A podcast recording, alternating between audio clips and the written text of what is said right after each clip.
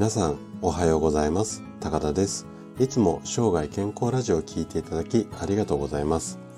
今日はねちょっと耳が痛い男性がいるかもしれないし女性の方はおいいわねっていう方がいらっしゃるかもしれないんですけれどもうーんとね低種関白。これについて話をしていきたいというふうに思います。で最近ではこうあんまり聞かなくなりましたよねこう停止関白っていう言葉自体。あ昔関白宣言なんていう歌があったと思うんですけどもまあ知ってる方そんな多くないとは思うんですが。でこのね停止関白なんですけども早死にと関係があるっていうデータがあるんですよ。でこの辺りを今日ちょっと紹介したいなというふうに思ってるんですけども。で今日のテーマとしてはえー、低種関白が早死にの原因にこんな形です。で自分が低種関白かもっていう方もしくは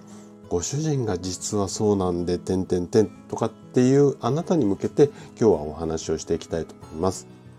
で前半は低種関白の驚くべきデータこんな話とあと後半は離婚をするとさらに早死にのリスクが高まりますっていう話をしていきます。で今日もね専門用語を使わずに分かりやすく話をするつもりなんですがもし疑問などありましたらお気軽にコメントいただければというふうに思います。じゃあね早速本題に入っていきましょう。でえっと例えば妻は家庭に入って家事や育児をするものとか、うん、妻は三歩下がってついてくるとか、まあ、三つ指立ててとかいろいろこう古い考え方の方ってまだまだ日本には多いと思います。で今日お話しする低種関白についてなんですけどもまあいろいろこう考え方があるんですが今回のあの低種関白についてはですね家庭内でわがままに威張っている男性こんなまあ前提っていうか定義があることにして、それについてこう話をしていきたいというふうに思います。でね、この早死にしたくない男性っていうのは、今すぐ停止関白をやめてください。なんでかっていうと、アメリカのミシガン大学っていうところでこんな研究データがあるんですね。で、どんなデータかっていうと、亭主関白の夫は夫婦平等の考え方を持つ夫よりも病気になる確率まあ病気になる確率っていうよりも病気による死亡率ですよね。これがね20%も高い。ちょっと驚きですよね。20%っつったら相当な確率だと思うんですけどもこれぐらい高くなっているっていうデータがあるんですよ。で理由としては低種関白の人には次のような特徴があるからなんですね。でどんなことかっていうとまあ家でえばってる人なので仕事なんかでも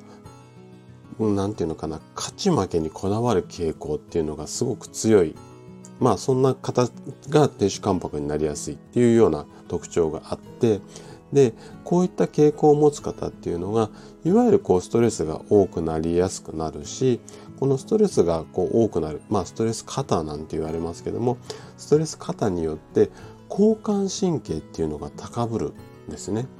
でそうすると血管がこう収縮してしまって心筋梗塞とか脳梗塞のリスクが高くなりますよっていうこととあと低種関白なので家で何もしないでただただテレビ見てるとかまあそんな状態だと思うので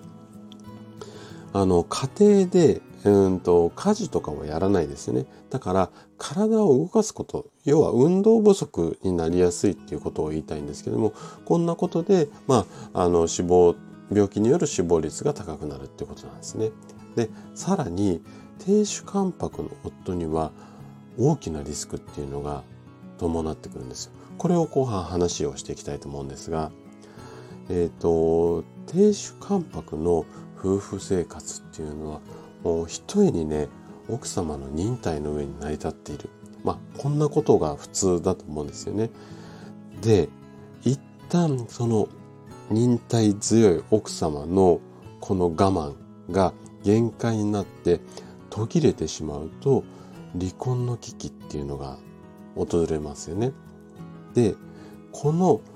危機を乗り越えられず離婚をしてしまう。そういったケースになると、この離婚そのものがね、亭主関白夫の寿命を縮めてしまうんですよね。で、その証拠にっていうわけではないんですが、こんな研究データもあるんですよ。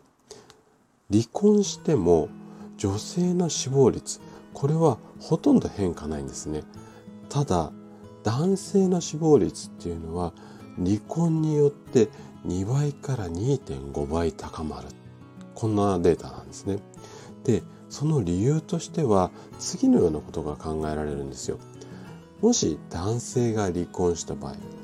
これは特に亭主関白の方なんていうのは家の家事とか何にもやらやってなかったっていうことが長く続いていますのでまず生活が乱れてしまう。で生活が乱れてしまうことによって心がすさむこんなことが多くなってきますよね。で反対に女性が離婚する。で女性離婚されてもまああの亭主関白だからってわけではないんですがしっかり家事をなんかをやっている方がほとんどだと思うのでうんと生活が乱れることっていうのはあんまり多くないんですね。で離婚によって気持ちを切り替えて第第二の人生を楽しむ方が非常に増えるということでここで男性と女性の死亡率っていうのが変わってきたりするんですよね。はい。ちょっと怖い内容だったと思うんですけども、いかがでしたかね？はい。ということで、今回は亭主関白についてお話をさせていただきました。最後まで聞いていただいたあなたがですね、奥様とこう楽しい生活、これを意識することで確実に健康に近づくことができます。人生100年時代、この長寿の時代をですね、楽しく過ごすためには健康はとっても大切になってきます。ぜひ、いつまでも夫婦仲良く生涯健康を目指していただけたら嬉しいです。それでは今日も素敵な一日をお過ごしください。最後まで聞いていただきありがとうございました。